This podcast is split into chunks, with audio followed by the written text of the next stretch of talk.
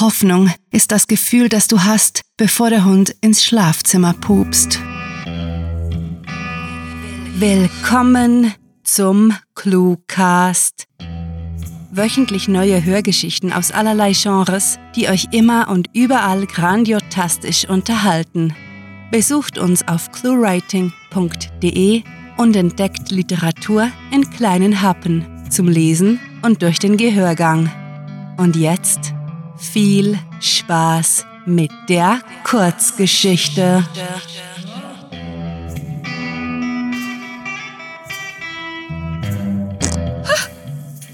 Beates Heizölproblem.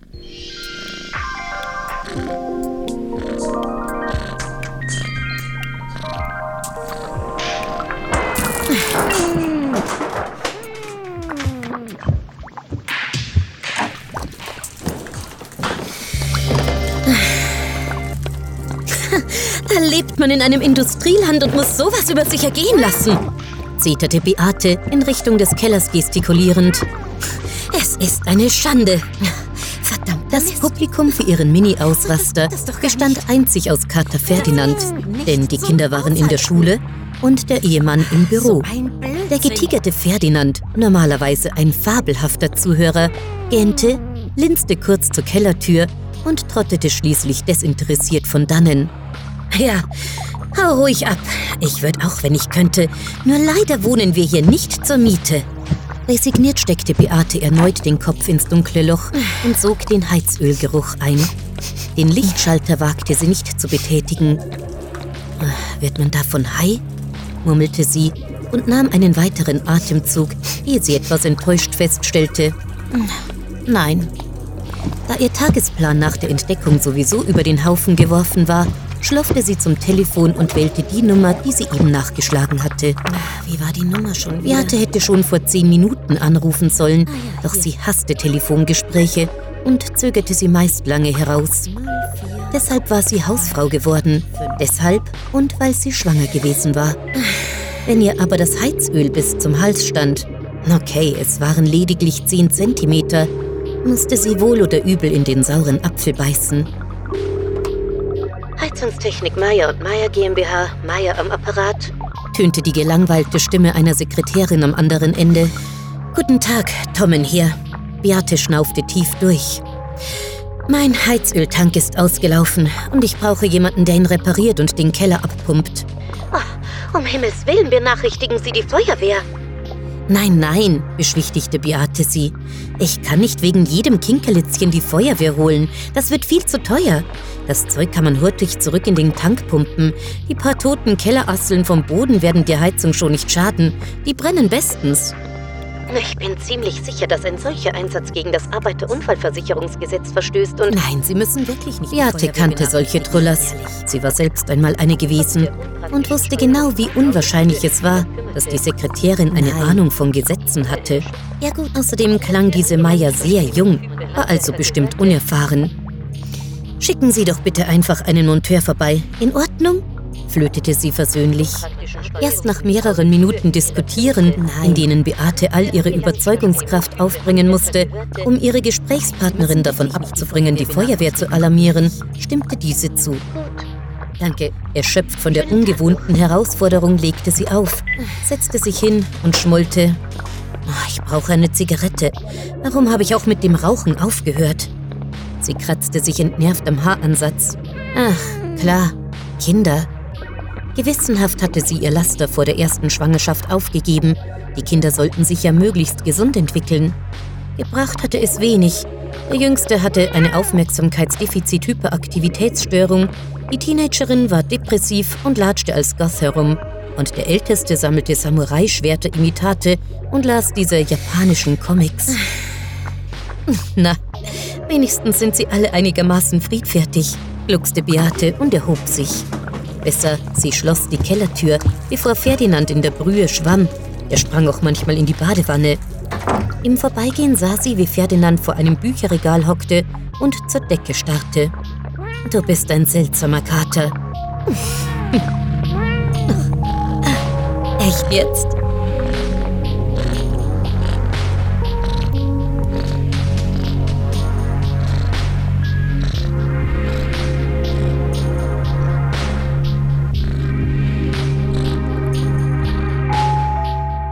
Wie üblich schellte die Türklingel exakt dann, wenn Beate auf dem Klo saß.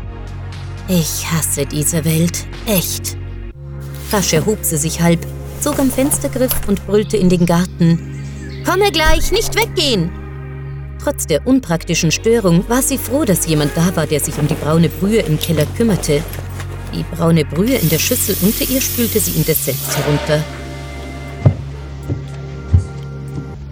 An der Tür angelangt stand sie dem Fachmann gegenüber, der, wie es sich für stereotype Handwerker gehörte, einen blauen Overall trug. Schönen Tag, ich habe gehört, Sie haben ein Problem mit dem Öltank. Und dem Keller, fügte sie an und besann sich ihrer Manieren. Ach, guten Tag übrigens. Wenn man knietief im Heizöl sitzt, vergisst man zu grüßen.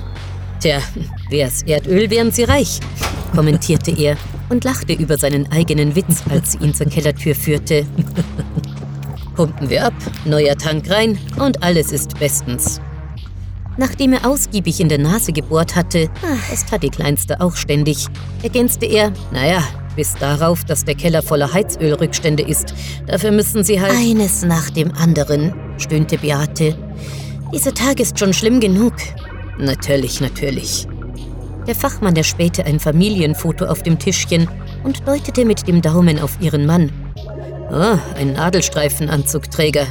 Ah, da haben sie sich aber den richtigen geschnappt. Der ist garantiert Manager oder Mafia-Boss. Beides, entgegnete sie lapidar. Er war Manager, soweit sie wusste, und öffnete die Kellertür. Brauchen Sie noch was? Der Monteur schaltete das Licht ein und musterte skeptisch die Bescherung.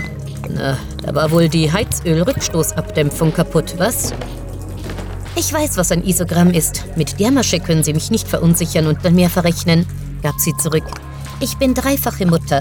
Ich habe alle Meme und unnützes Wissen Seiten, die es je gab, in Wartezimmern gelesen. Keine Bange, kleiner Scherz. Ich hol die Pumpe.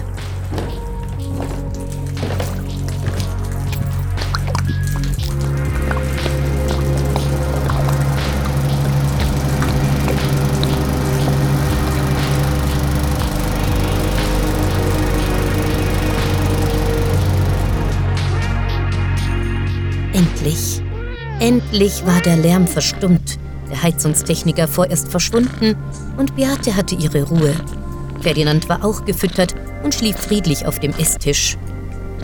Dass du da sein darfst, wenn keiner zu Hause ist, ist unser kleines Geheimnis, ja? pflegte sie ihm jeweils zu sagen. Nun war es für sie an der Zeit, sich ihrem Nachmittagsentspannungsritual hinzugeben, Beates Lieblingsbeschäftigung. Sie ging zum Kühlschrank, griff sich ein hartgekochtes Ei und begann es zu schälen. Eierbrötchen und Tee lassen alle Sorgen verblassen, frohlockte sie, begleitet vom Brodeln im Wasserkocher. Egal was geschah, was schief lief, wenn sie sich ihrem Eierbrötchen widmete, konnte sie nichts aus dem Konzept bringen. Nicht einmal der laute Fluch des Handwerkers vor dem Haus, als das abgepumpte Heizöl aus seinem Tank ins Beet mit den Lupinen sickerte oder der Schrei des Nachbarjungen, der auf der Pampe ausrutschte. Und erst recht nicht die Feuerwehr, die gerade erschien, um das Desaster wegzuräumen, als sie ihren letzten Bissen nahm.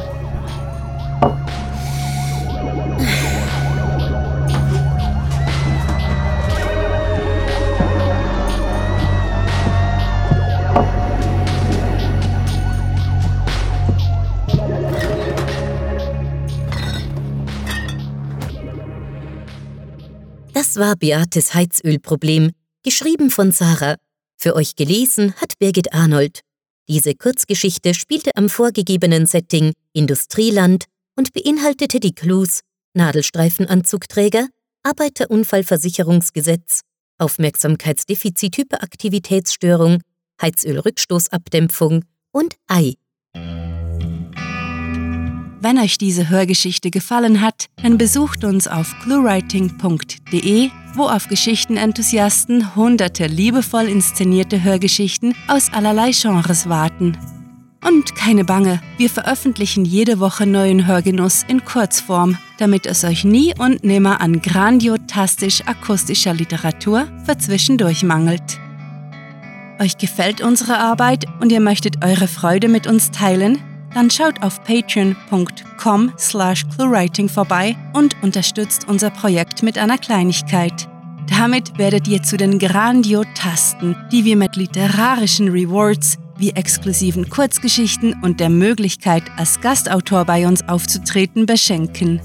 Apropos Grandiotasten, was wäre der Cluecast ohne seine Stimmen?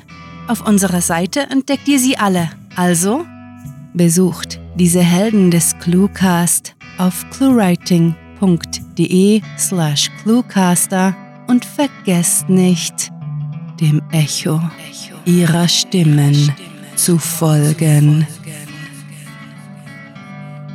Das war es für diese Folge und wir verabschieden uns mit dem Cluecaster-Kampfschrei.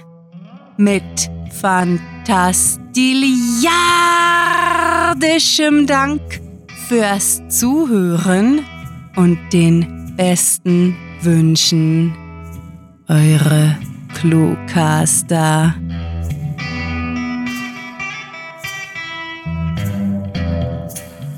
Schlaf ein. Die Überwachungskamera neben deinem Bett war immer schon da. Der Cluecast ist eine Produktion der Literaturplattform ClueWriting.